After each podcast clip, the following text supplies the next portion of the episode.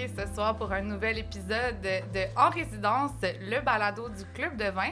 Ici Frédéric Anne Brosseau, je suis sommelière à l'idéal et je suis surtout extrêmement bien accompagnée ce soir. Eugénie Lépine Blondeau. Allô Frédéric, je suis toujours euh, épatée par ton sérieux quand même. Les deux dernières heures, euh, c'était sérieux, mais il y avait aussi de la folie. Puis là, la chanson commence, puis t'es prête. On est toujours prête. Prête. La folie, ça vient du Professionnelle. fait aussi que tu es en vacances, Eugénie. Absolument, je suis en vacances et c'est de notoriété, ma foi, publique maintenant. Euh, et ça devrait public. être un événement qui est souligné par tout le monde, je pense. Ouais, oui, donc le début de ses vacances. Alors, je souligne ça en grand avec vous, avec euh, votre délicieuse présence. Merci. Délicieuse. Félicitations. Délicieuse, bien sûr. Les vins, on parle bien sûr des Bien vins. sûr. Et on est aussi très bien accompagnés en studio ce soir euh, parce que on a un public. euh, Ouais! Allô, allô, vous entendre? Ah, En on, feu. on entend un peu. On entend. On entend peu. bien, on entend bien. Oui, donc euh, en résidence, c'est conjugué aussi avec notre club de vin qui est qu'on faisait un petit peu de façon euh, simultanée, qu'on a décidé, en fait, on a décidé de joindre les deux concepts. Donc, dorénavant, le club de vin se fera en live, en balado, avec nous. Trois pour un. Yeah! Je... Florence aussi en studio. Ah, je vais me présenter, Frédéric Anne, pour en parler. Merci Florence d'être avec nous. Florence Gagnon qui est euh, à nos côtés depuis le début et euh, qui va aussi prendre la parole pour vous expliquer un petit peu comment ça va se poursuivre le club de vin. Ben, en fait, c'est qu'on avait deux projets euh, ensemble. On avait le balado, le club de vin en personne, puis on s'est dit quoi de mieux que vraiment les joindre? Donc, euh, la nouvelle formule du club de vin, c'est vraiment lors des enregistrements devant public, le public peut découvrir les vins en même temps que nous autour de la table. Euh, donc, c'est vraiment les deux. Les deux événements sont joints, on est vraiment contente. Euh, puis c'est la première fois qu'on essaie cette formule-là. Donc, ce soir, dans euh, l'assistance, vous allez pouvoir goûter les vins en même temps que nous. Donc, moi, je vais me promener un peu dans la salle, dans le studio, dans la salle, dans le studio. Donc, si je parle pas beaucoup, c'est parce que des fois, je suis pas là. Merci Florence. Parce que normalement, t'es goûteuse en chef. euh, Oui, c'est ça, Je, commences. compte, je compte bien goûter quand même. oui, oui. Puis, euh, les gens dans la salle, euh, et c'est ça aussi le propre du club de vin, c'est qu'ils ont une petite feuille, ils peuvent prendre des notes, ramener ça à la maison. Oui, vraiment. Ben oui, il y a des petits crayons, des petites feuilles là, que j'organise pour que les gens puissent. euh, Il y a tellement de contenu, on est vraiment des personnes euh, vraiment euh, calées autour de la table, ouais. donc je pense que c'est important de pouvoir prendre des notes. Merci Florence pour tout ça. Merci d'être la goûteuse en chef. Merci d'être avec nous. Donc, nouvelle mouture ce soir, mais on continue avec notre classique qui est d'inviter des gens dans l'industrie du vin, de la restauration à nous accompagner dans cette dégustation-là, dans cette balado-là. Et euh, ce soir, on a une belle brochette. Oh! Oui, Tu vas là. oui, oui, je m'en vais sur la brochette. Je suis pas sûre, mais oui, c'est une brochette. Assume, assume. J'assume, j'assume. Euh, à ma gauche, Morgane Musinski. Bravo! On sait pas si on applaudit bravo. plus sa présence ou ton excellente prononciation. Je Ah pense ouais. qu'on applaudit la prononciation et pas ma présence. Mais s'il vous plaît, Musinski, c'est pas compliqué, guys, là, OK? Morgane Musinski. Si vous la connaissez pas, je sais pas quoi vous dire, je vous la présente quand même. Euh, Morgane du Denise, qui est aussi souvent confondue elle-même avec... euh, Est-ce que c'est toi, Denise? Est-ce que t'es Denise, Morgane? Je ne suis pas Denise, désolée. Désolée. Donc, euh, Morgane, tu es la sommelière euh, euh, du Denise, excellent bar à vin, restaurant à Montréal, dans mes préférés. Vraiment, je vais vous le dire. Et à part ça, Morgane, ça fait quand même plus de 20 ans, sans nommer ton âge. Sais-tu que- me faire paraître vieille? Jamais, jamais je ferais ça, jamais je ferais ça. Euh, Morgane, tu as travaillé euh, au Barocco, au Joe Beef, à la Taverne du Square Dominion, pardon, euh, pour n'en nommer que quelques-uns. Et euh, donc, Morgane, la grande question, c'est combien de verres de vin as-tu servi dans ta vie? Oh! J'ai noyé le Québec. allez, allez, j'adore. Rien de moins. Mais, mais euh, sans blague, Morgane, est-ce que tu peux nous parler un petit peu de ce que tu fais, ton travail, euh, ton parcours? Je te, je te laisse aller. Euh, ben, passionnée de vin depuis longtemps maintenant. Je l'ai dit, j'ai noyé le Québec, donc ça fait un moment que je traîne ma bouteille, comme on dit. je suis tombée euh, dans le milieu du vin quand j'avais 15 ans, parce que le parrain de ma sœur ouvrait des huit à Colmar des festivals de vin nature. Puis euh, c'est ça, il revenait avec son camion chargé dans le coffre de La Pierre, de Landron, de Villemade. Donc Wow. euh, j'ai commencé à boire comme ça. Puis très, après, très mauvaise expérience. Mauvaise expérience, mais j'ai très vite lâché le truc, la chose parce que je préférais boire des grandes bouteilles de vodka quand je sortais. Oh! Puis à un moment donné, je me suis dit, On savait on va arrêter ça. ça. Non, je suis retombée dans le vin rapidement en travaillant, en arrivant à Montréal, en fait, en tombant sur des femmes comme Vania qui m'ont amené à, à tomber en amour, en fait, avec le vin. Puis c'est ça, de parcours, de fil en aiguille, ben, me voilà à la tête du Denis, ce petit bar à vin extraordinaire. Je vais Euh, le dire Montréal. euh, pour que tout le monde entende, au cas, au cas où les gens pensent que c'est Godzilla qui arrive, là, en entendant le... Je sais pas si vous entendez le petit bruit sourd, faut juste pas taper sur la table, c'est sensible. Je mets les mains en arrière. Écoute, euh, Morgane, c'est aussi un peu comme ça qu'on s'est rencontrés, en fait. Euh, donc, euh, quand j'ai commencé dans le vin, on a eu des, des dégustations ensemble. Tu étais quand même un peu euh, mon héroïne. Ah. Et puis, on a une passion Attends, attends, attends, Oh, OK. Oh, Héroïne. Grande fan, grande fan. Maintenant, je suis euh, très contente de te compter euh, parmi mes amis ce soir. euh, aussi parmi, parmi nous pour le balado. Et on t'a invité pour un thème très spécial qui est... Ah, je ne veux pas le dire tout de suite. Je vais présenter la quatrième personne qui aura un micro, à part Florence qui partage un micro. Donc, on est cinq.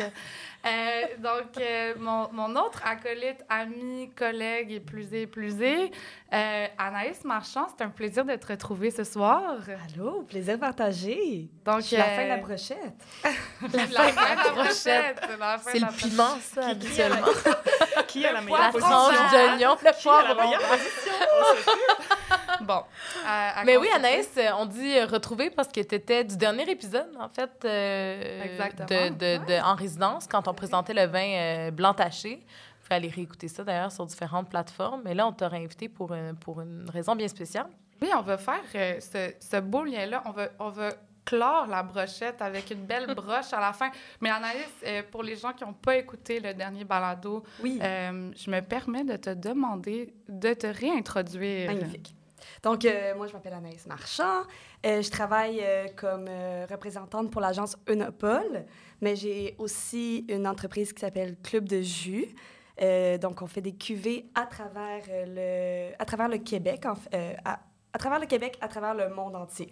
Euh, produit exclusivement pour le Québec. Donc, on a une cuvée plus à l'international qui est faite par des vignerons. Tout est fait en nature. Puis une autre branche qui est plus de la négoce où on fait nous-mêmes les cuvées. Donc voilà. Donc, euh, ce soir, Anaïs, on aura le plaisir d'ailleurs de goûter une de ces dites cuvées, oui. Oui, oui, oui. Et donc, j'aimerais bien qu'on ficelle le tout et je vous explique pourquoi on se retrouve spécifiquement ici ce soir. Et c'est pour parler de. de muscat. Oh! Oui, le très controversé muscat, mesdames et messieurs. Euh, donc, euh, on va parler un petit peu de notre relation personnelle par rapport à ce cépage. On va décortiquer son passé mitigé pour finalement rendre notre verdict tout muscat or not tout muscat. C'est la question originale de Shakespeare, il faut le dire, quand Oui, même. exact. C'est la question qui se posait. De, qui, a, qui a- qui a vraiment perpétué tous ses travaux, en fait. Ben oui, c'est ça. Puis après ça, ben on n'a toujours pas la réponse. Mais c'est ce soir qu'on statue, si je comprends bien. Exactement, exactement. Euh, je vous dirais de façon euh, très arbitraire que la réponse est tout muscat parce que ce qui nous lie, en fait, ce soir, c'est notre beaucoup de suspense, amour finalement. muscat. c'est ça. Oui, voilà. Donc, on est plus ici pour vous parler de cet amour-là, puis un peu pour euh, euh, départager toute cette polémique. On va commencer par la base. Qu'est-ce que le muscat? Donc, on va se lancer un peu la POC. On a fait quelques lectures. Évidemment, euh, il n'y a pas de master sommelier dans la place. Euh, donc, si vous avez des contre-propositions, elles sont acceptées. Vous pourrez les partager en commentaire sur notre page Facebook. Mais donc, le muscat. Morgane, c'est ce qu'on disait tantôt. Le muscat, ce n'est pas un cépage. C'est une... un terme, un terme qui regroupe environ 200 variétés de raisins, donc de cépages. Euh, c'est un, pas un des raisins en fait qui ont un arôme très parfumé qu'on appelle muscaté ou qui ont des arômes de musc. Mais ça, on en reviendra plus tard. On va vous expliquer qu'est-ce que c'est un peu plus en détail. Exactement. Puis le muscat, donc, euh, de manière différente là, par rapport aux autres cépages. C'est donc pas un cépage en tant que tel, c'est vraiment une famille, c'est une dénomination qui a un- une particularité, qui, a- qui, qui- tous- tous ces cépages ont une particularité commune, qui est ce que Morgane vient d'énoncer, cet arôme muscaté. C'est comme ça qu'on a regroupé, en fait, ces cépages-là. Ce qui est intéressant, c'est qu'on en dénombre plus de 200 euh, variétés. Euh, c'est un cépage euh, ou un groupe de cépages qui a vraiment marqué l'histoire. Euh, c'est un des plus vieux cépages du monde qui est planté maintenant à travers le monde, autant en France, dans le Midi, qu'en Grèce, euh, qu'en Espagne, dans le Nouveau Monde aussi. Maintenant, on en voit beaucoup. Dans le Nouveau Monde, c'est l'Amérique du Nord, ça? Australie, Amérique Ouais, du Nord. toutes les colonies. Tous les Mhm. pays qui Pas faisaient pas du, du vin euh, avant. Au euh, départ. Ce sera pour une autre fois. J'ai- Tu garderas ta question pour le prochain podcast. Mais j'en ai une autre question, par contre. Euh, puis c'est pas une colle, mais est-ce qu'il y a d'autres cépages comme ça qui, en fait, on dit le muscat, mais qui veut dire un groupe de cépages? Est-ce qu'il y en a d'autres comme ça qu'on qu'on méprend pour euh, un, un groupe, un raisin alors que c'est un groupe? Excellente question, cher. Merci. Le meilleur exemple serait la famille des pinots. Ah oui, OK. Ouais, voilà, donc euh, pinot blanc, pinot gris, pinot noir, pinot auxerrois. Il y en a probablement que je connais pas. Voilà, donc euh, oui, il y a des familles de cépages, euh, mais au niveau des, des- de la famille des pinots, c'est très, très clair qu'est-ce qui est quoi, Mhm. comparativement au muscat. OK. Mais Euh, je te dirais que quand même, le muscat, la particularité, c'est son nez, son arôme. Peu Ouais. importe qu'il soit travaillé, parce qu'on peut retrouver des cépages comme couleur jaune, à bleu noir. Donc vraiment, c'est une multitude de couleurs, de, couleurs, de peau qu'on Ouais. peut retrouver dans ces cépages-là. Puis la particularité, c'est vraiment cet arôme très parfumé. Exactement. Euh, auquel on va revenir d'ailleurs, qui peut être intéressant ou non. Puis euh, le, le muscat a été travaillé. Ben, là, Morgane, j'aime ça que, que tu le soulignes. Tu sais, on, on parle de, de, de couleurs de- des raisins. Donc, euh, euh, les, les couleurs diffèrent d'une variété à l'autre, les styles aussi. Euh, et puis, à travers cette famille-là, on a des sous-catégories comme le muscat tonnelle, le muscat d'Alexandrie. Le muscat tigre. Oui, exactement. Donc, il y a plusieurs familles. C'est ta plante, t'as des cépages. euh, On, on y va pendant combien de temps? Ah, on pourrait y aller pendant 200, des heures. Puis Manon vient danser muscat, c'est quand ça? Manon vient danser le ska. ça n'a pas passé cette tune personne connaît la référence. C'est bon. Fallait que je la fasse, ça fait deux heures que je me retiens pour la faire, cette joke-là, juste dire. Je te remercie Attends. d'avoir attendu. Bon! OK, parfait. Euh, Mais je pense donc- que c'est assez important de dire que c'est un, cépage qui a besoin d'une vinification en délicatesse. Puis on est cap- Ouais. tu sais, à, à la base, on était là pour des vins blancs secs, des mousseux sucrés, on faisait des vendanges tardives. Maintenant, avec les vignerons, surtout en nature ou en bio, on a un panel vraiment différent de vins qui sont produits avec le muscat qui font que c'est un cépage qui est super intéressant. En fait, une variété de cépages qui est super intéressant. Mais c'est c'est très intéressant ce que tu dis par rapport à- aux différents styles. Évidemment, ne- tout le monde connaît le Moscato d'Asti, euh, ce vin, euh, ce vin, euh, euh, voyons, pas tranquille, c'est quoi? Ah, ce vin pétillant, mousseux. Merci.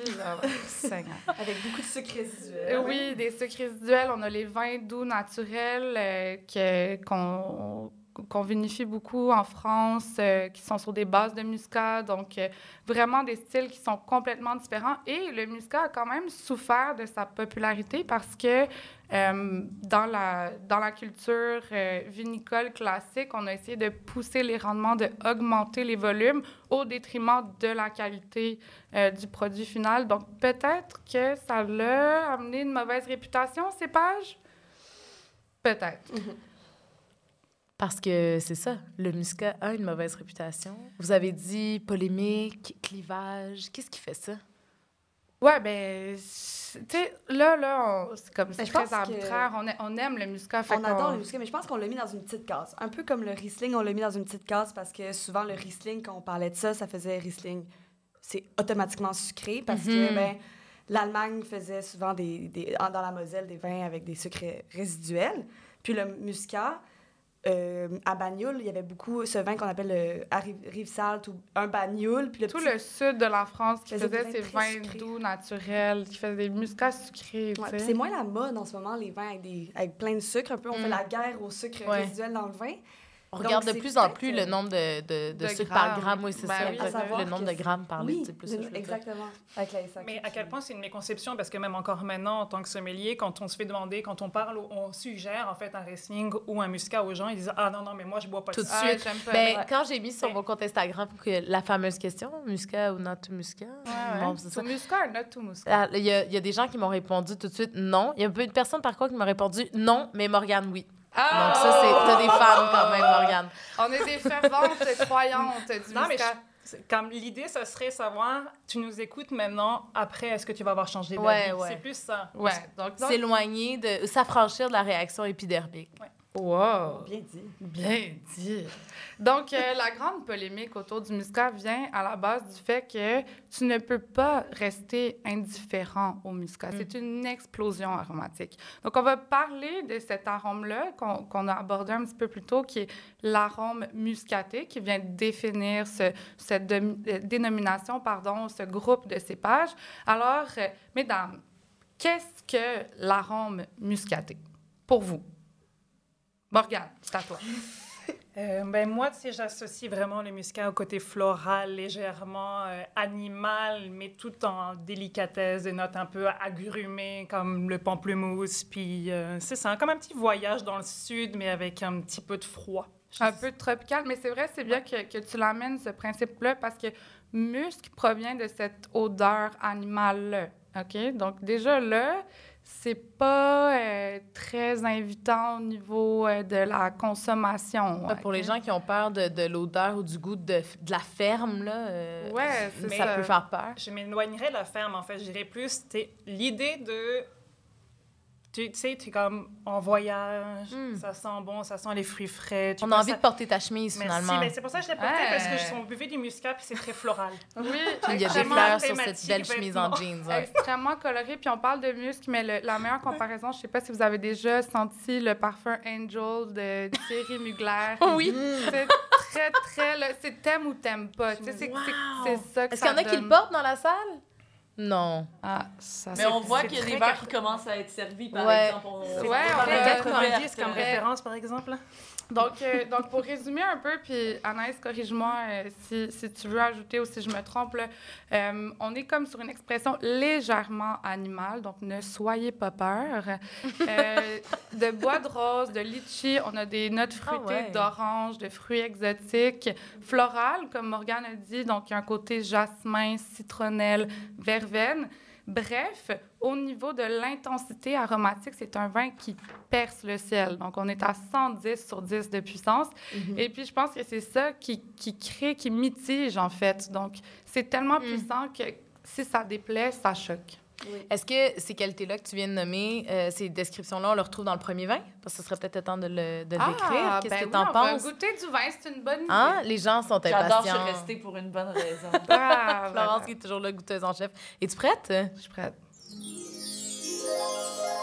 Le Favonio. Favagno, Favagno. Favonio euh, 2020 euh, du domaine Tenuta Foresto. On est sur euh, Nizza de Monferrato, euh, dans le Piémont, qui est un terroir qui est protégé patrimoine UNESCO. Vraiment magnifique domaine où on, tra- on travaille des cépages natifs de la région, la Barbera, le Dolcetto.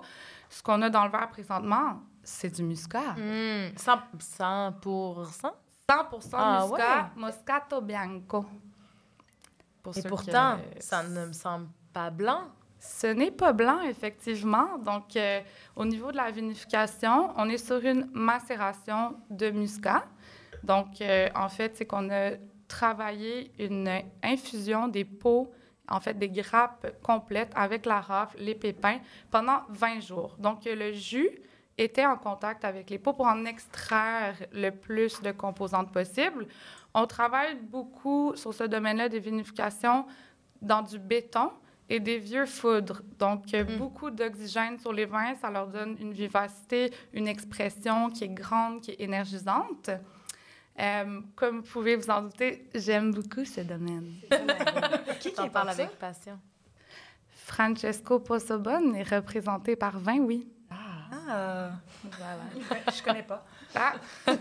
Ben, Dan, veux-tu, euh, c'est le moment où tu parles de ton conflit d'intérêts? Pas de conflit d'intérêt. J'aime beaucoup. Ben oui, vous pouvez nous suivre euh, sur Instagram. Ainsi que toi, comme on le rappelle à chaque épisode, Young Young, Wrestling. Young Wrestling. Mon handle, c'est Young Young Baramba Riesling. Fait que, ah, ra- OK, rappelle-nous euh, la région. Donc, on est dans le Piémont, donc en Italie, nord-ouest de l'Italie. Si l'Italie, c'est une botte, cette botte a un chapeau, un peu comme un champignon. On est à gauche complètement du chapeau champignon. C'est bon? J'ai envie, ce que tu viens de dire, j'ai envie que ce soit ma nouvelle sonnerie de téléphone. Si l'Italie est une botte, elle porte un chapeau. Ça fait aucun sens, mais c'est très imagé. C'est mon moment euh, préféré tout à date. balado. Ben, je pense à vie, en fait. Oh my God. Donc, euh, Francesco travaille euh, 8 hectares sous vigne. Il travaille en biodynamie. Tout est fait euh, de manière nature. C'est un jeune vigneron qui a repris le domaine en 2016, euh, qui a vraiment une approche euh, en permaculture. Donc, il a vraiment reboisé 11 hectares autour de son domaine pour recréer cette synergie-là. Qui est un grand problème dans le Piémont présentement parce qu'on travaille euh, en monoculture, donc Mm. euh, principalement la vigne. Est-ce qu'on peut euh, Déguster, déguster? là, parce ouais, qu'il y a des va gens faire. qui le font?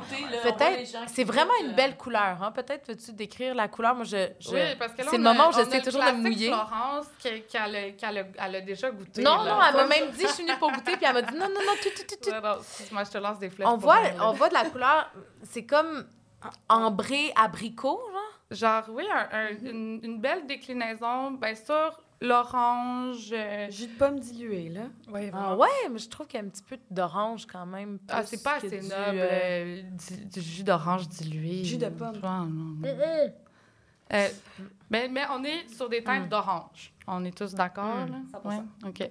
Un Petite côté... couleur vitamine C, mais agréable. Ah, C'est ça. ça. C'est Vitamine ça. C, un, un petit coucher de soleil, euh, un peu ambré. C'est c'est quand même... la vitamine C, On voit des gens qui prennent des photos. J'ai hâte de voir quelle couleur va sortir de ces Pas photos-là. celle du matin pour te remettre de ton party. Ouais, ouais, un, un, un, un orange, euh, une vitamine C éclatante, Exact. pas récupératrice. Vitamine C éclatante dans le chapeau de la botte. C'est ce qu'on Exactement. retrouve. Il y a un côté vraiment lumineux au vin. Là. Je, je vois les gens en salle, je trouve ça vraiment joli de déguster. Euh, on a la chance d'avoir des, des- une vraie flamme. Là. Santé, Donc, les des gens lèvent leur verre, effectivement. cheers, santé. cheers, santé. Puis euh, non, ça, ça nous permet vraiment de voir cette couleur-là qui est hyper intéressante, puis qui est surtout très appétissante, je trouve. Ouais. Euh, donc, euh, on peut passer à l'aromatique. Mais genre, oui. oui. Ben, premièrement, peut-être à, à, main levée ou à- avec des pouces en l'air ou des pouces euh, dans le milieu ou des pouces en bas. Est-ce que vous appréciez le vin? Selon ce que vous allez dire, je vais couper ou pas au montage. C'est une blague. Euh, euh, beaucoup de pouces en l'air, parfait. Des, des pouces, euh, ben, principalement en l'air. en, en l'air, c'est super. Ouais, c'est bien. Et je ne mens pas, là. Hein? Hein? Hein? Criez donc que- pour corroborer que je mens pas. Moi, j'ai vu des pouces mitigés. Ouais. Les gens crient pas. Ouais, moi aussi, Ah ouais? J'en ai vu deux, trois.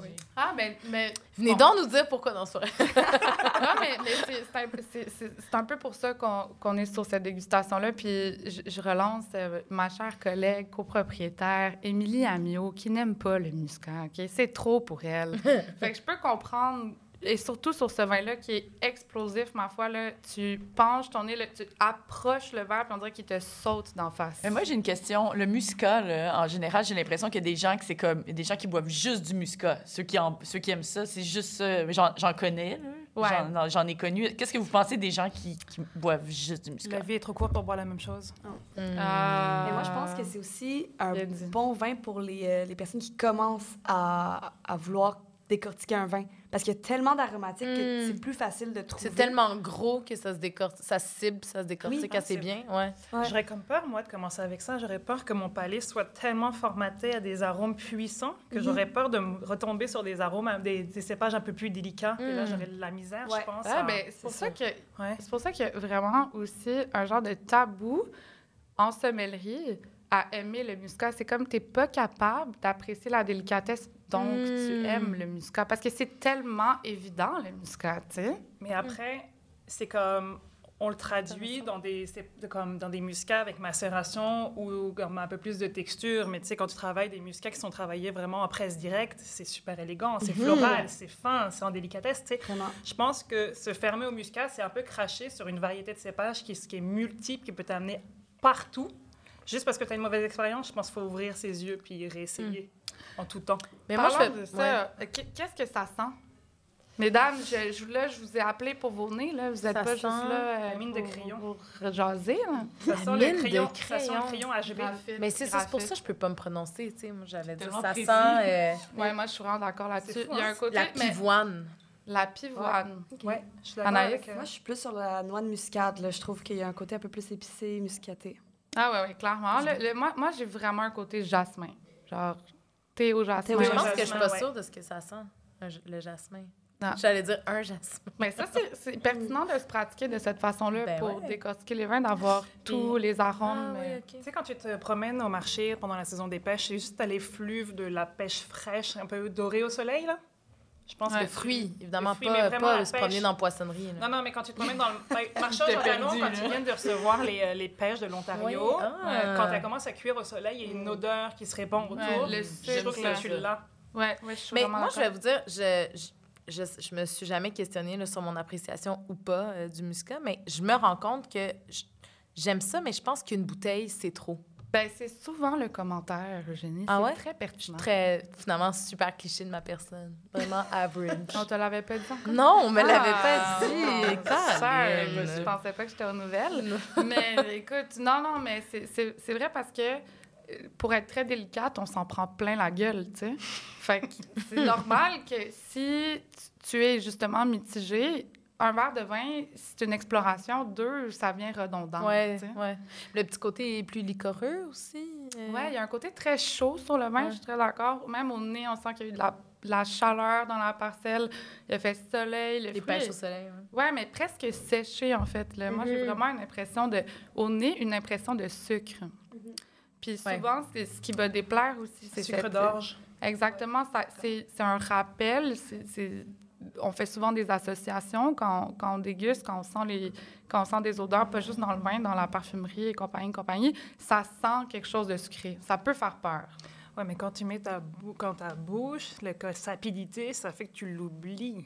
Ben exactement. Est-ce que vous sentez le sucre en bouche, par contre? C'est ça qui est On intéressant. peut goûter, là? Oui, ah oui. euh, Excuse-moi, moi, je suis comme...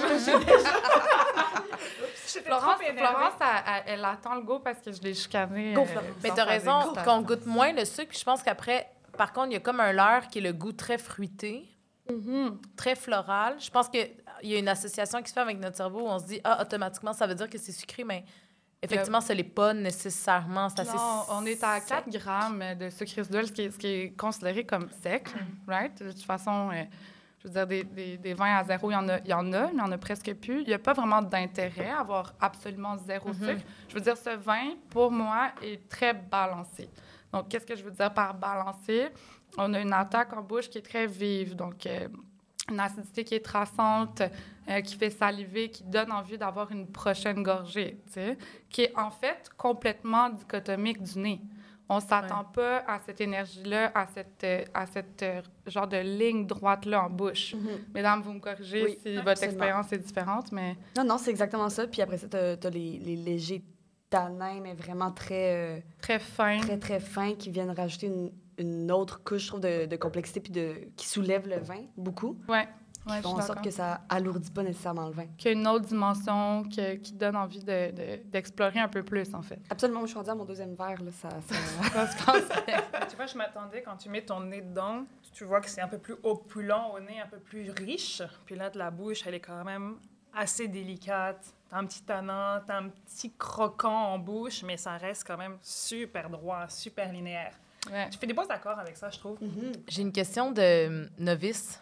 Je suis d'accord avec la question. On faisait un peu de recherche là, en vous écoutant. Est-ce que le muscat puis le muscadet, c'est euh, c'est parents? C'est la même chose? C'est. C'est pour nous flouer complètement. Oui. Ouais. Mais bonne question. Meilleure chance la prochaine C'est fois. pour Je la pose pour quelqu'un dans la salle. Mais euh, donc, euh, je trouve ça bien. Là. Je, je pense on que- n'aura pas d'explication, on aura un un autre épisode là-dessus. Non, muscadet, Ben, Loire, Parfait, ailleurs. minéral, salin, ailleurs.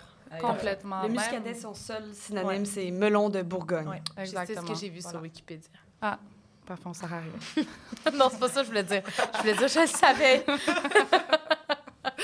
Mais donc, euh, là, euh, on, vous a demandé si ça vous plaît. euh, après l'avoir exploré un peu plus, j'imagine que d'approfondir un sujet, d'en discuter, de, parler d'un vin, ça, ça change les perceptions. Est-ce qu'il y a des gens qui n'étaient pas certains du vin qui sont maintenant un peu plus convaincus? Hmm, On a, on, a des, on a des pouces en l'air. On a... Merci, Caro, de participer. Non, non, il y en a, il y en a d'autres. Quelqu'un qui me semble plus mi- mitigé. On reste mitigé. On peut rester mitigé. On a le droit. On a le droit. Euh, donc, je pense que c'était une, euh, une apparition spectaculaire du muscat. là. On ne goûte pas nécessairement des muscats qui sont toujours aussi explosifs. Donc, c'était vraiment pour s'en prendre plein les yeux, le nez et tout. Là, bon, hein, euh, Il y a quelque chose de très franc là, dans ce vin. absolument. Ça se cache pas. Absolument, Non. absolument. Pas subtil. Euh, donc, euh, Tu as parlé d'accord, Morgane. Moi, je suis curieuse de savoir qu'est-ce que tu manges avec ça. Euh, C'est chiant, ça. c'est c'est drôle parce que, ouais, mais en plus, c'est drôle parce qu'avant qu'on Non, non, commence- moi aussi, ça m'intéresse Ouais. quand est-ce qu'on ou quand est-ce qu'on le boit, euh, le muscat. Quand on, comm- quand on a commencé, j'ai dit, moi, euh, j'aime pas ça, les accords, puis c'est moi qu'on parle des Ouais, accords. parce que je-. J'ai pas comme plus moi, que je suis ça. vraiment pas une personne d'accord. Moi, je bois le vin avec le moment et tout.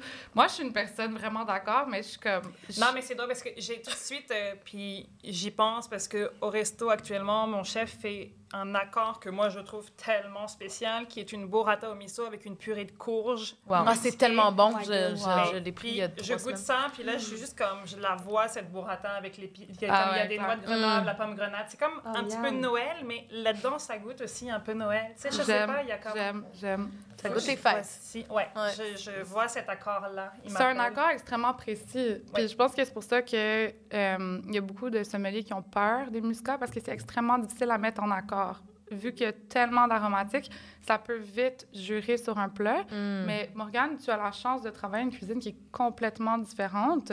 Et puis, tu as la place pour ces, ces bombes aromatiques-là, en fait, Mais- quand même. On travaille énormément le miso, puis tous les arômes, un peu la sauce soya, les vinaigres je sais, comme asiatiques. Donc j'ai l'impression que ces, ces aromates-là permettent au vin un peu plus aromatique de s'exprimer à 100% d'être Ouais. disponible pour le menu, de ne pas écraser les assiettes. Ouais. Donc c'est une chance qu'on a avec euh, la cuisine asiatique. Puis on dit souvent aussi que la cuisine indienne est la meilleure amie des macérations et des rosés. Ouais, définitivement. Mm. Parce que ça, ça alourdit pas, ça amène un peu plus de fraîcheur puis de tonus aux assiettes. Oui, puis tu as tellement d'aromatiques déjà dans le plat que tu peux te permettre d'aller là sur le vin aussi. Mais sinon, est-ce que c'est bien de prendre un muscat en apéro ou est-ce que là, après, ça va venir un peu comme euh, camoufler les autres vins, les, les goûts des autres vins parce que ça part trop fort? J'adore.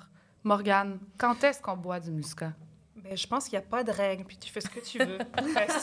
C'est toujours un peu ça la conclusion. Oui, non, mais, non, Fais mais- comme tu parce veux. que je pense, je pense à un, YOLO. je, je pense à un, un muscat blanc dans le jardin de Julien Meyer en apéro extraordinaire.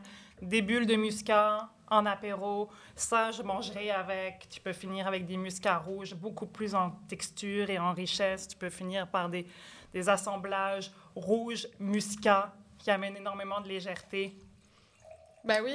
euh, moi, j'aime bien, euh, j'aime bien boire du muscat à, à l'apéro et au déjeuner aussi. Au déjeuner? Ah, Ouais, vin déjeuner, Sunny Delight. euh, Ah, non. ben oui, la vitamine C. Je vois mon meilleur ami qui se, qui se passe la main d'en face en ce moment. Merci, Gabrielle. Moi, je suis plus là. bulle le matin. Tant qu'à Ouais. pas avoir de café, autant commencer avec une bulle. Mais je pense que je comprends. Tu dis déjeuner, puis je pense qu'effectivement, ça passerait euh, bien. Euh, Ouais, Peut-être mais pas, euh, Pas le matin de semaine, tous les jours. Pas Mais... matin à toi. mais comme je suis en vacances, ça pourrait être, euh, ça. Pourrait être ça. Exact. Euh, OK, peux-tu nous rappeler le nom du vin? Ben oui, là, je vous fais euh, grosso modo euh, un petit rappel de ce qu'on vient de déguster. Donc, euh, on est sur Nizza de Monferrato, dans le Piémont. Le cépage Moscato Bianco. On est sur le millésime euh, 2020 avec Francesco Possobon du domaine Tenuta Foresto. Il est disponible à l'idéal et sur euh, vinoui.ca. Et à mon tour, pour les questions en rafale, Morgane, là, bon, tu as déjà travaillé un peu, là, mais j'ai d'autres questions. Vas-y, je t'écoute.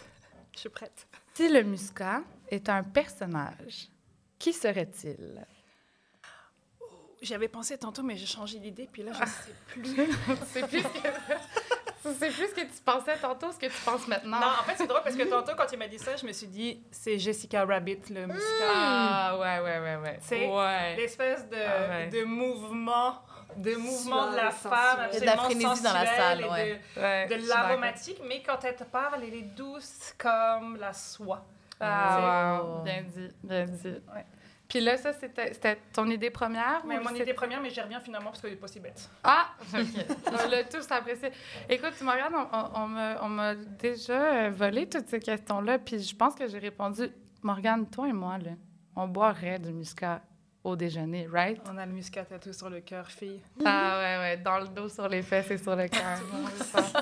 Ouais, J'aurais bien aimé que tu dises pas qu'on l'avait tatoué sur les fesses. Ouais, je pensais que c'était un secret. Excuse-moi, excuse-moi. Ça doit être le deuxième verre. là. Euh, écoutez, on- on- à chaque épisode, on fait aussi un accord musical. Ouais. Euh, Eugénie, Ben, on a choisi euh, nos bonnes chums, les Shirley. Euh, c'est un groupe euh, formidable, un trio euh, pom, pom, poc, punk, voyons.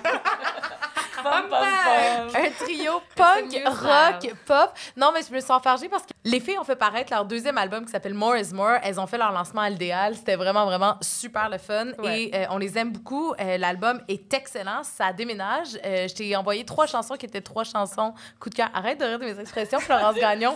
ça déménage. mais c'est vrai, c'est vrai que c'est peut-être pas la chose la plus cool à dire. Tu as choisi la pièce Random Call. Pourquoi? Ben, c'était évident. J'aime quand tu me fais des présélections. Ouais. Euh, puis, j'ai dégusté le, le vin hier, puis j'ai écouté euh, euh, les, les propositions que tu m'as fait, Eugénie. Puis c'était tellement flagrant pour moi que c'était cette chanson-là qui devait être en accord. Up-tempo, un peu rocky, euh, très comme, tu sais, genre mood lifter play- playlist, là, tu sais, tu vois Mhm. style? Bref, c'est un petit peu comme ça que je me sens par rapport au vin. Donc, On écoute? Les. Maestro. Thank you.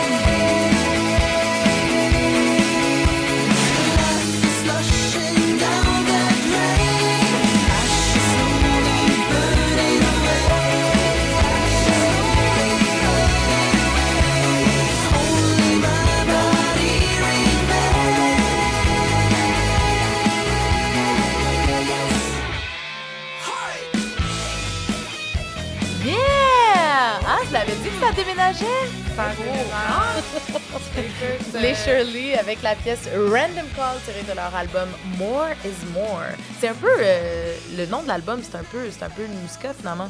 Oui, More ben, is More. More is more. Mm, Eugénie, C'était dans euh, tout. moi, j'ai pogné un fixe. On dirait que tu fais ça dans la vie. C'était excellent. Mais tu sais qu'à chaque fois euh, qu'on fait un balado, t'as toujours peur qu'on on va devoir reprendre puis couper au montage, puis c'est toujours moi finalement qui reprend. Ouais, Tu ça me fait du bien, en Ça te fait. fait du bien. Je fais ça pour toi en fait. OK, on a bu le premier vin. C'était pas complet, mais on, de bonnes gorgées. Ouais, puis euh, pendant le- la petite pause musicale, là, euh, fun fact, euh, c'était tellement évident qu'il fallait que je présente ce vin à Morgane que je l'ai pas fait. Donc, euh, c'est vraiment la première fois que Morgane goûtait ce vin. Puis là, j'étais quand même appréhensive parce que je voulais savoir si elle aimait. En fait, je voulais qu'elle aime le vin et je pense que je, je pense que j'ai accompli ma mission. Je l'aime beaucoup. Ouais, ah, bon. On pourra peut-être le retrouver au Denise, alors. Ouais, en fait, demain. Chez Denise. Oh, parfait, déjà, déjà disponible. Mais Allez. euh, non, j'étais con- j'étais contente, c'était parfait. Merci, J'ai attendu jusqu'à la fin, j'ai découvert en même temps que vous.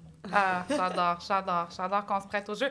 Et puis là, on a parlé des styles de muscat et puis on va goûter euh, du muscat dans une toute autre forme. Anaïs, Oui, explique-nous tout ça. absolument. Donc, euh, première collaboration avec euh, le domaine Duriantropy. qui Oui, est- parce que c'est un vin de club de jus qui, Voilà, est, euh, pardon. qui est le Barbotine 2021 qu'on va goûter. Exactement. Donc, euh, Barbotine 2021, euh, on est donc euh, sur une collaboration. C'est pas nous qui avons fait le vin euh, à 100% c'est le vigneron David Eagle du domaine de Rianthropy. Donc, lui, il est situé en Ontario, près de Creammoor, là où, euh, là où on connaît bien la bière Creammoor. Hmm. Euh, lui, en fait, donc, lui, en fait, c'est un Sud-Africain euh, qui était dans le monde de, de la banque. euh, a décidé... De la banque? Oui, oui. Ben écoute, euh, dans, Dans les, le dans les finances, dans les finances Oui. exotiques. Là, je sais pas, je sais pas exactement c'est quoi. finances exotiques. J'adore ces gens. Il s'est tanné de, de, de parler argent, il voulait parler raisin. Puis, euh, il, a fait, il est tombé en amour avec une, une Ontarienne. Il Mhm. s'est installé en Ontario. Puis, euh, lui, en fait, il achète des raisins de, euh, de, de, de viticulteurs qui font très, très, très attention euh, à leurs raisins, mais qui ne font pas le vin. Donc, ils ne font que cultiver le raisin. Donc, ils sont Euh, cultivés de manière propre. Exactement. Pas de pas d'insecticides, pas, pas, pas d'herbicides, le, le, le moins de soufre possible pour protéger des maladies fongiques, donc des petits champignons qui attaquent la vigne. Ouais. Euh, et donc, il, il, il fait affaire avec plusieurs, euh, plusieurs viticulteurs. On est allé le visiter pour euh, une, une possible collaboration. Et dans le processus de la visite, on dégustait un peu tout. Et euh, il nous fait déguster presque tout, sauf une cuve. Là, je demande, c'est quoi cette petite cuve-là, qui une belle cuve en forme d'œuf, de caches, béton, que tu me caches? ça? Là, il fait, ah, je suis pas très, très content avec ça. C'est du cabernet franc, mais il, il est, comme, il est comme gêné. Ah. Là, je suis comme, ben, sois pas gêné, fais-le moi déguster. Fait que là, il me fait déguster. Ouais. Puis C'est vrai que c'était comme vraiment fermé comme cabernet franc. Euh, puis là, j'étais comme, ben là, t'as-tu pensé à mettre, mettre du blanc dedans pour venir le délier? OK, Mm. mais ça, Anaïs, là, là, là, on, on voulait... Tu me sors les questions, là. Qu'est-ce que je vais faire, là? Je suis plus sur mon pacing, là, tu sais, tu comprends? Là, on voulait te parler de cette réflexion-là. Comment vous avez élaboré le vin? Pourquoi cet assemblage-là? Peux-tu nous dire l'assemblage Oui. après ça? OK, parfait. Après? Comme tu veux. D'accord, je l'ai dit tout de suite. Oui, dis-nous-le. Qu'est-ce qu'on boit? Parce que là, c'est trop de suspense. Trop de suspense. On est sur 85% cabernet franc, Oui, 10% Riesling oui. et 5% tu l'auras deviné. Muscat. Voilà. Eh boy. OK. Donc, euh, voilà. Intriguant. Le muscat, euh, on en parlait la, la dernière fois que j'étais ici, puis qu'on on parlait du, du blanc taché, Du blanc taché qu'il faut l'utiliser un peu euh, des fois. en assaisonnement? Et voilà. Ouais. Donc, euh, on a fait un peu un, un mix vraiment très, très cowboy, là, dans un verre pour voir si ça allait améliorer le cabernet franc qui était un peu gêné. Mais là, là, là, toi, tu proposes ça au vigneron. T'es comme, pourquoi t'as pas fait ça? C'est quoi la conversation? Ben, la conversation, c'était un peu, euh, ben, moi, je ferais ça si j'étais toi. Si j'étais... Je veux pas te dire quoi faire, L'audace, quand si même. Si j'étais vous, monsieur... non, mais il avait l'air mal pris avec son. Mais Comme je fais quoi avec ça? Question que j'aurais, j'aurais dû poser il y a quatre minutes, là, mais ça, ça veut dire quoi un cabernet franc gêné? Euh, C'est une bonne question. Euh, en fait, c'était euh, le cabernet franc peut euh, être un peu plus euh, un peu plus gêné quand il y a plus de côté végétal qui va ressortir, ce côté un peu poivron vert qu'on aime parfois un peu moins. La fin de la brochette. La fin de la broche. Ouais, puis, puis Morgane, elle, a- elle, elle a bien décrit tantôt le cabernet franc fermé. Je, je me permets de- d'ouvrir la parenthèse pour que tu la fermes. Après, tu fermeras la brochette. mais, mais donc, le cabernet franc, c'est un peu comme le muscat, une peur des fois de ne pas avoir cette qualité aromatique-là. Morgane, rappelle-moi qu'est-ce que tu me disais tantôt? Je sais plus. Ah. non, non, je. Est-ce que je peux te paraphraser? OK, OK. On reprend. Non, mais c'est un cépage, c'est comme un cépage qui soit ça passe, soit ça casse. Ouais. C'est comme ça peut être à la fois très rugueux ou à la fois plein de fruits et de minéralité, de fraîcheur. Mais quand tu tombes sur le côté très vert, comme disait Anaïs, le côté poivron, mais tu peux tout de suite te sentir un peu agressé au niveau de ton palais. Attaquer. Attaqué, c'est Ouais, ça. vraiment. Parce que quand tu l'as en fruits et en finesse, puis en velours, Oh, là, ça devient vraiment du bonheur. Ouais. Ouais, donc un cabernet franc fermé, c'est un cabernet franc qui tire vers un côté un peu trop vert, qui n'a pas d'expression autre, disons, que ça. Exactement. Pas beaucoup de fruits, en fait. Pas, Bon. pas vraiment plus, euh, exactement comme euh, Morgane. Ben, Puis, Frédéric. euh, là, Austérité, très austère, très replié, des tanins rudes. Oui. Et là, tu as dit, donc, vous avez ajouté du Riesling Oui. et du Muscat. Exactement. Comment vous avez eu l'idée de- de- de- d'ajouter ces deux cépages-là? Bon, Muscat, tu as déjà cette réflexion d'assaisonnement, là, justement, mais... Exactement. Ben, en fait, 15 de muscat, on, on l'a essayé, mais c'était, ça prenait toute la place. Ouais. Donc, euh, ça, ça vraiment, ça venait complètement détrôner le, le, le, le côté un peu plus euh, tannique, fruité du cabernet franc. On voulait quand même garder cette structure-là. Euh, puis, le Riesling, lui, apportait une, une très belle acidité, en fait, comme il était en pressurage direct. Donc, on avait pressé les raisins directement pour faire le vin. On n'avait pas laissé les peaux en contact avec euh, le jus. Donc, on avait vraiment que cette belle fraîcheur et le 5 de muscal qui, lui, était en macération, le même jour de macération que euh, le, le vin, donc euh, que le euh, Favonio. Oui. Donc, euh, 20 Ah, jours de 20 jours. macération, exactement. Puis, ça, ça apportait vraiment euh, un côté très, très aromatique. 5% c'était vraiment exactement ce dont le vin avait besoin. On a fait comme plusieurs tests. Puis, euh, ben, c'est ça. C'est un peu euh, comme une recette, en fait. Donc, Exactement. Mm. Ça a été le jeu de goûter les cuves de manière individuelle, ensuite d'assembler dans un verre, de voir comment ça goûtait, puis après de prendre une décision par rapport, euh, par rapport à cette recette finale-là, en fait. C'est exactement ça. C'est ultra fun. là. C'est vraiment le... C'est un peu de la parfumerie, en fait, ce jeu-là. Mm. sais. Puis, puis là, je ne veux pas juste faire euh, de- du rappel sur nos autres épisodes, mais on a eu la chance d'avoir aussi euh, les, les vignerons de chez euh, Richerka qui, euh, qu'on avait euh, dans un de nos podcasts, qui nous ont parlé justement de cette approche-là, qui était d'ajouter un petit 5-10% de blanc aromatique sur leur rouge pour leur donner vivacité, audace, un côté qui est différent pour ajouter. C'est beaucoup travaillé cette façon de faire-là en Espagne, si je me trompe Mm. pas, probablement ailleurs, mais j'aime beaucoup, beaucoup, beaucoup cette idée-là. Puis euh, j'ai hâte de voir comment ça se... Si c'est bon. Mais Ouais, à ce moment-là, euh, juste une petite question complémentaire. Euh, quand on rajoute un peu de blanc, justement, dans un vin euh, rouge, est-ce qu'on assume encore que c'est un vin rouge? On n'assume rien. On assume quoi, Morgane? C'est un C'est vin... la fluidité. Un vin fluide. Un Ah vin ouais. queer, finalement. Un vin queer, un vin queer. un Parfait. Ou un Euh, blouge, ça peut... Oh, Un blouge! Ben, Il y en a qui appellent ça un blouge. Moi, des fois, je le- j'appelle un blouge. Morgane a fait une petite face de dédain. Je vais juste de parler de ça. C'est- comme la pornographie de sommellerie, ça, décortiquer une carte. Ici, Un moi, j'ai une légende avec des émojis. Jugez-moi, je suis vrai? prête. Oui, oui, oui, je te, je te montre ça tantôt, Je Morgane. Ah. J'ai pas vu encore. Ah, Fait mon que l'emoji pour ce genre de vin-là, ce serait quoi? Euh, Une licorne. Je pense qu'il faudrait faire un emoji euh, de licorne avec euh, probablement euh, un arc-en-ciel, un, euh, des confitis. euh, Ah, OK. ouais, c'est Parce que quand il y avait un petit peu de rouge dans du blanc, on parlait de blanc taché à ce moment-là? Euh, ouais. Non. Non. De muscat dans du blanc. On Ok. l'appelle. Muscat. J'essaie de faire- des liens que finalement. mais c'est- mais j'aimerais qu'on revienne à ce point-là par la suite parce que là, là je parle de comment décortiquer une carte, puis il y a de plus en plus de vin fluide. Mais je préfère qu'on on goûte, Ouais. puis après ça, on se relance là-dessus parce que j'ai soif. Moi, je sens beaucoup de raisins secs. Sultana. Il y a un côté euh, très genre euh, prune séchée, date Ouais. séchée. Ça me fait penser à un carré aux dates. On dirait que je sens Ouais, je comprends ce que tu veux dire. Mm. Ben, moi, Ouais. pour vrai, ça me fait rappeler, euh, ça me fait penser aux petits raisins secs que je mets dans mon smoothie bowl le samedi Les matin. pruneaux.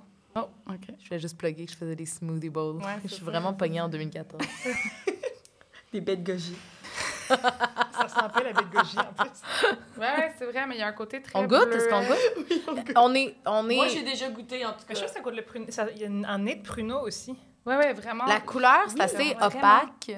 On est euh, dans un rouge euh, assez foncé. Je vais me permettre de- d'être en désaccord. Je dirais un oui, rouge vin. Non, mais devant la lumière. Ouais. Ah, voyons. Euh, honnêtement, si, si Ah, vous prenez ouais. le temps de juste euh, pencher légèrement votre verre, il, Ben, il ça quand même... demeure opaque, là. Excuse-moi. Squeeze me. Donc, euh, ça, c'est limpide, Eugénie. Ah On va ouais. poursuivre. Si tu peux voir. Ah oui, OK, je le vois, là. Je le vois. Euh, Pourquoi je suis ici, hein? Il y a un côté genre, euh, parce que t'es es notre préféré. On peut pas faire sans toi. Euh, Il y a un côté très euh, grenat. C'est pas mauve du tout. Là, on est vraiment sur le rouge. Oui. Rubis vers le grenat. Là. Ouais, Donc, rubis. ouais. des couleurs qu'on aime beaucoup voir sur les vins. Mhm, Euh, Absolument. c'est des vins qui ont respiré. Rubis, j'aime donc bien ça. Mm. Rubis. Rubis. C'est vraiment ça. Ouais. Le nez, on en a parlé pas mal. Honnêtement, là, ça sent le, Le- les Raisin Brands. Là. Ouais. Non, non, c'est Bon, vraiment c'est très. ça, ben, deux une- de raisins secs. Mais c'est Je fou. sens parce- le céleri. Mais c'est fou parce que plus tu, le, plus tu lui fais prendre de l'air, plus tu as un petit note de raisin Welsh qui sort. Vraiment, ouais. vraiment. Puis ça, je pense que c'est le muscat en combinaison avec le cabernet franc qui Ah. donne cette espèce d'effet un peu comme ben, jus de raisin Ouais, carrément. Sentez-vous le muscat, gang? Là, êtes-vous là? Non, on nous dit Ah, non. On le sent Non. pas, on le sent. Ok, ok. qu'on je vais, goûte? Je, je vais le trouver. Attends, le muscat, Ok, je vais le trouver. Je vais le Tu trouver. l'as en bouche. Non, je l'ai pas. Ok, en bouche, Tu l'as pas. euh, au nez, il est vraiment. euh, discret. Ouais. Mais Il honnêtement, la différence entre le cabernet franc euh, tout nu puis le cabernet franc habillé de muscat et de riesling, C'est qu'il y a des vêtements. non mais c'est vraiment différent. C'est Il est vraiment, habillé de vraiment rubis. différent. Il est habillé de rubis. Mais qu'est-ce qu'on goûte donc? Écoute, je vais être vraiment, vraiment honnête. Le, la bouche est beaucoup plus tranquille que le nez. Mhm. Vraiment. Vraiment. En rétro-olfaction, je parle, je, je l'expérimente pendant que je parle. Là, j'ai une rétro. Donc, euh, après déglutition, les arômes qui en ressortent qui ressemblent plus à ce qui- ce qu'il y avait au nez. Mais la bouche, j'ai j'ai un truc très tranquille, hyper sapide, pas beaucoup de tanin, grande buvabilité, donc Oui. pas rien qui accroche. Vraiment, pour moi, un vin comme très, très, très facile à boire. C'est une barbotine. C'est une barbotine. C'est une barbotine. Ouais, d'où vient le nom?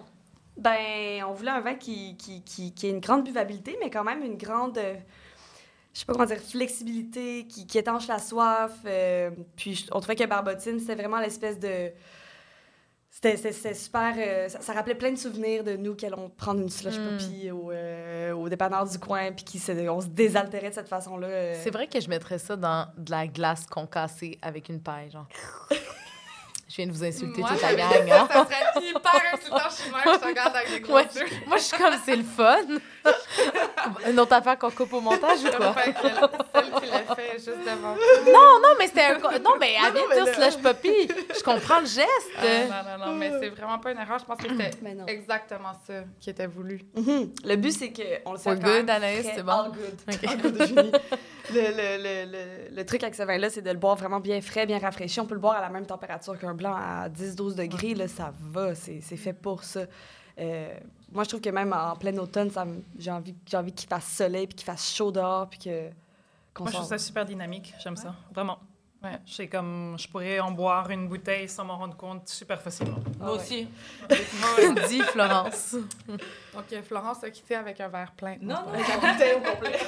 je fais le service autour de la Ah, table. mais je, trouve qu'il se suffit à lui-même. T'as comme, t'as une, t'as une richesse, t'as des beaux amers, t'as une minéralité, c'est salant, c'est c'est juste, tu, tu veux ça, puis un parc. Oui. Ouais, exactement. que c'est Ah, pas mal. tellement. Ouais, ça et un parc. T'es t'es Vraiment. heureux. Euh, J'aime beaucoup euh, l'explication de comment le vin a été monté. C'est quand même relativement complexe parce qu'on a, on a fait des tests, on, on connaît les cépages, on connaît ce qu'on veut aussi comme vin final. Puis en fait, le, le produit fini, c'est 100% décomplexé, c'est 100% pas cérébral, en fait. Puis on dit toujours ça, Anaïs et moi, pas tous les vins ont besoin de changer ta vie. Non. Tu peux aussi boire un vin par pur plaisir, puis moi, c'est ce que j'ai dans le verre en ce moment, donc félicitations. Merci. Mm. Ouais. Merci. Dehors. Bon, revenons aux questions sérieuses maintenant. Là. On ne fera pas des... euh, on fera pas des questions en rafale, accord, mais ben, je pense qu'on a un petit peu, euh, on a un petit peu euh, déjà parlé, répondu à ces questions-là. Mais j'ai bien aimé ce qu'on a soulevé tantôt. Comment est-ce qu'on catégorise une carte des vins? Donc, traditionnellement, on avait les bulles, les blancs, les rouges, les rosés, les vins de dessert. On est accompagné de trois sommelières, je m'inclus moi-même, et on a trois façons complètement différentes de construire notre carte des vins. C'est quoi la solution? Ben, c'est quoi d'abord vos différences? Ben, tu sais, c'est. Fut un temps, là, que quand j'étais vraiment pris, là, dans, dans mon, Quand jeune? mon asticage intellectuel, euh, au Manitoba, feu Manitoba, que, que- dont je garde de très beaux souvenirs, mais je, je voulais déclassifier, oui, OK, les, euh, les euh, références, donc euh, les, les différentes cuvées qu'on avait. Et donc, ma carte, c'était cépages, euh, vin issus de cépages majoritairement rouges, vin issus de cépages majoritairement blancs. Mais encore une fois, je suis pas satisfaite parce qu'il n'y a pas juste des cépages blancs et rouges. Fait que, Tu vois, j'ai pas encore mis le doigt sur la bonne façon. Mesdames, expliquez-moi, c'est quoi la carte parfaite? Comment on catégorise? Et où est-ce que ce vin se placerait sur cette carte? Moi, j'aime bien euh, catégoriser par, euh, par région. Ah! Ouais, ouais, moi, Ouais. je, je flippe toute la table. non, mais je trouve que par région, c'est Je comme... quitte. Mais après ça, je trouve que c'est vraiment, cette façon-là de faire une carte, c'est vraiment une, une carte qui, est, qui demande à avoir un sommelier sur le plancher. Oui. Euh, après, moi, j'ai j'ai travaillé dans des établissements où justement on avait toujours un sommelier ou une sommelière sur, euh, sur le plancher. Puis, euh, je trouvais ça le fun parce qu'on pouvait justement euh, ben, parler de la région puis mettre de l'avant certains cépages vraiment méconnus d'une région très, très, très, très connue. Ouais. Donc, euh, Challenge, quand tu dis ça demande d'avoir un sommelier ou une sommelière sur le plancher ou une personne qui est responsable du vin, c'est parce que la carte crée des questions. absolument. Voilà. Mais une carte qui ne crée pas de questions, est-ce que c'est... Plate. C'est ça. plate. Ouais. C'est, Ah, mais on est tous d'accord. après, il y a certains endroits où euh, ils mettent les, les, les cépages. Non. Mais Ah ouais, non, Euh, attends. je Réaction automatique de Morgane? Non. Non. Pourquoi non? Je sais, je sais pas, je pense que c'est parce que j'aime tellement ça parler de vin que j'ai l'impression que tu me bloques dans mon explication quand tu mets un cépage sur une carte. Mais c'est vraiment mon. Puis peut-être aussi parce que ça ouvre les préjugés. les gens qui vont voir Musca, ça. euh, ils vont dire non, je veux pas ça, alors que tu pourrais les convaincre euh, Ou autrement. chardonnay, il y a du monde qui sont en horreur pour- avec le chardonnay. Ah Après ouais. des années de boire des chardonnays en boisé, ils ne peuvent plus boire de chardonnay. Le gros chardonnay beurré, quelque chose c'est qui leur va être crainte. en élan, en fraîcheur, puis Mhm. tu serais super impressionné. Mais vu que tu le vois sur la carte avec marqué chardonnay, tu le Ouais. prendras pas. Mais Ok, Au Morgane, Denis, comment vous organisez, pardon, euh, c'est votre ça, carte? mais oui. Nous, on- ben, en fait, euh, je te dirais que je fais une carte qui est là, présente, visuelle, catégorie très classique, bulle, blanc, macération, rouge. Mais je la fais vraiment pour le principe parce qu'on ne l'utilise jamais. Parce qu'il y a une catégorie qui s'appelle Parler à Morgane. C'est parce que tu viens, si tu viens au Denis, j'ai tendance à dire que tu fais confiance à Tommy, à Carla pour te faire prendre en charge sur ton vin. Donc, il n'y a pas de visualisation de carte. C'est nous Ouais. qui prenons en charge ta soirée. Puis ça, ça vous gosse jamais, genre, d'arriver puis de dire euh, j'ai envie d'un vin euh, un peu. euh, Non, c'est la magie. On est là. On, on est so- De c'est notre- fraîcheur. C'est notre formation. On est sommelier. On est là pour faire ça. C'est le meilleur moment où nous, on est capable de t'amener Mm. quelque part. Ça va t'amener des arômes différents, puis tu vas vivre une évolution sur ton vin. Donc, il y a un intérêt aussi. Tu peux vivre ça comme étant comme, OK, une découverte, un mouvement. Ouais. Le vin, c'est une danse. Il faut, faut, c'est- faut le vivre de même. Je suis d'accord.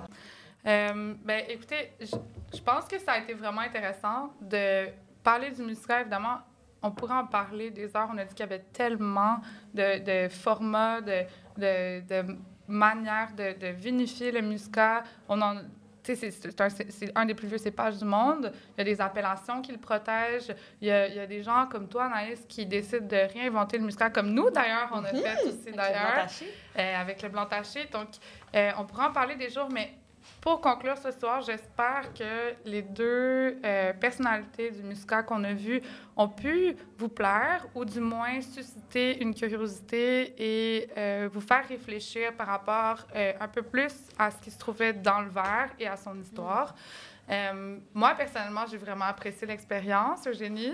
Non, mais vraiment, puis c'est deux vins totalement différents qu'on a goûtés. euh, puis j'en apprends toujours un peu plus sur les rôles aussi des cépages. On a eu un 100% euh, muscade, euh, Moscato Moscato Bianco. Bianco, voilà. Ouais, puis là, après, on voit le rôle du muscat dans un autre vin qui est totalement différent. Fait que c'est le fun d'en apprendre. puis c'est des goûts aussi, pas, pas à différent. l'opposé, mais très, très différents, euh, Oui, effectivement. Oui, Je, suis- je suis bien d'accord avec ça. Puis, euh, mesdames, euh, je- avez-vous changé votre opinion du muscat? Êtes-vous toujours en amour? Ah, Plus que jamais. Ça serait plate, le contraire. La vie serait plate sans muscat. Ah, voilà, voilà, voilà. Écoutez, on- à chaque, euh, à chaque euh, balado, on- à chaque épisode, pardon, on décide de euh, trouver un mot ou un terme Ouais. euh, qu'on aimerait démocratiser. Le défi de la semaine. Euh, C'est intense. Tout un défi. Tout un défi. Donc, on a une charge lourde ce soir, Morgane, hein, euh, Ouais, parce on qu'on en en a parlé un petit peu plus tôt. Ouais. Euh, on va définir le terme vin orange. Oh là là. Je te laisse tout seul, je quitte. Merci, j'apprécie. Là, les gens vont dire, voyons, vin orange, il me semble tout le monde utilise ça. Et pourquoi est-ce que ça, ça demande qu'on le décortique ou qu'on le comprenne mieux? Vin orange, est-ce que c'est comme la société, on a besoin de tout mettre dans des cases, donc on a décidé de l'identifier par sa couleur? Ouais. Ça, ça va pas dans la carte, dans, le, dans les vins blancs, ni dans les vins rosés, ni dans les vins rouges. Alors, on a créé les vins oranges, c'est pas des bulles non plus. Je pense que c'était pour faciliter la vie des sommeliers. Ouais, ben, parce que pourquoi, pourquoi c'est un peu une erreur de dire vin orange? Mais après, il y a, des, il y a les, les règles de carte qui diraient qu'un vin rouge, c'est une macération. Absolument. Mais un vin orange, c'est une macération de cépage blanc. Donc, Oui. c'est quoi notre catégorisation? Donc, finalement, un orange pourrait être aussi bien un rouge qu'un blanc. Donc, Mm. on a eu besoin de créer cette catégorisation orange pour pouvoir créer un mouvement puis un tout. Parce qu'en fait, un vin orange, c'est un vin de macération. C'est comme ça qu'on doit le comprendre. Ben, en fait, c'est tout, tout ça, c'est... Oh, pardon. C'est c'est des généralisations. Donc, euh, on a fait référence aux vins de macération des cépages à peau blanche comme étant des vins oranges parce que plus on macère et plus on extrait ce qu'on appelle les flavones qui vont donner la couleur au vin. Donc, on a tendance à avoir des vins qui sont plus orangés que blancs. Mm.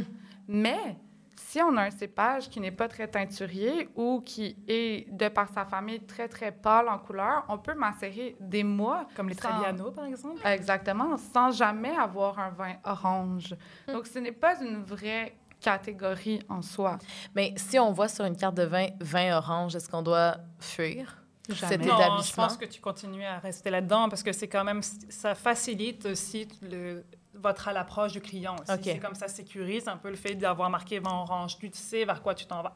Je pense qu'après, le côté réducteur, c'est que si bon on t'amène un Trebbiano de 70 jours de macération, mais que le vin, il arrive, il est blanc, mais tu as toute l'expression, les tanins, la structure, ben, sur le coup, tu vas dire, ben, c'est pas orange, ça. Mm. mais c'est une macération, c'est un vin. Mais Dis- mon impression, c'est quand même que les gens, même s'ils savent pas exactement c'est quoi un vin orange, euh, ils savent que c'est pas juste la couleur qu'ils apprécient, mais c'est ce goût qui est assez particulier. Bon, là, je dis un goût. Évidemment, il y a mille goûts là, par rapport à ça, mais, un style, mais ouais, un ouais. style, oui, c'est Oui, ça. oui, Donc, clairement. euh, Mais, mais je pense que c'est, c'est on, on se perd des fois dans la simplification des Ouais. choses, mais en même temps, elle est nécessaire pour l'approche, pour, pour avoir cette conversation-là, pour expliquer c'est quoi. Puis il n'y a pas de problème à dire orange. J'emploie ce terme-là. Je pense pas que c'est proscrit. Je pense qu'il faut juste comprendre qu'est-ce qu'il y a en arrière, puis ne pas s'attendre à avoir une citrouille dans un verre. On est- Mais- plus l'Halloween. C'est ça, c'est fini la non, c'est c'est Noël. oh, Mariah Carey a renaquis de ses cendres. Euh, Non, mais je pense euh, qu'il faut garder, il faut, faut garder euh, en mémoire et l'ouverture d'esprit que si tu te dis je veux un vin orange, mais que ton vin, il arrive, il est un peu translucide avec un côté un peu doré, mais super délicat, mais tu vas quand même avoir la structure dans ton verre, tu vas quand même retrouver ces arômes de macération et de vin orange que si tu avais quelque chose qui était ultra citrouillé dans ton verre. Mhm. Donc, je pense que la conclusion, c'est que on apprécie le terme orange parce qu'il a démocratisé un certain style de vin qu'on n'avait pas sur nos cartes et qui nous a permis d'ouvrir un peu ce qu'on pouvait servir. Moi, j'apprécie beaucoup le vin de macération parce que c'est plus extrait. J'aime les trucs, j'aime les bombes aromatiques, j'aime les, les grandes expressions. Je pense que je l'ai dit souvent euh, sur ce balado. Et puis, donc, on ne proscrit pas le terme orange, mais on aime aussi des fois utiliser le terme vin de macération. Hmm. Voilà. Bien dit. Très bonne conclusion, Fredan. Tu es prête à remercier toute ton équipe? Euh, petit instant, petit instant. ben, tout d'abord, merci à tout le monde qui était ici. là. Donc, euh, c'est vraiment, vraiment un plaisir d'avoir un public, de déguster avec vous. En résidence, le son du Club de vin est une production de l'Idéal et on est enregistré en studio à l'Idéal le 2 novembre 2022. Vous pouvez nous suivre sur Instagram et sur notre page Facebook. Un immense merci à Croy qui a composé notre thème musical. Merci à toi, Eugénie. Merci à toi, plaisir. Toujours un plaisir. Toujours un plaisir. Merci T'es la Florence Gagnon. Gagnon. Yes, gagnons! Gagnon, ouais, Gagnon, la goûteuse en chef. Merci Florence. Merci Morgane. C'était tellement un plaisir de t'avoir. Anaïs, encore une fois, un deuxième infini plaisir. Merci mesdames. Merci beaucoup pour l'accueil. Merci. Madame. Merci tout le monde. Cheers. Cheers. Cheers. Santé.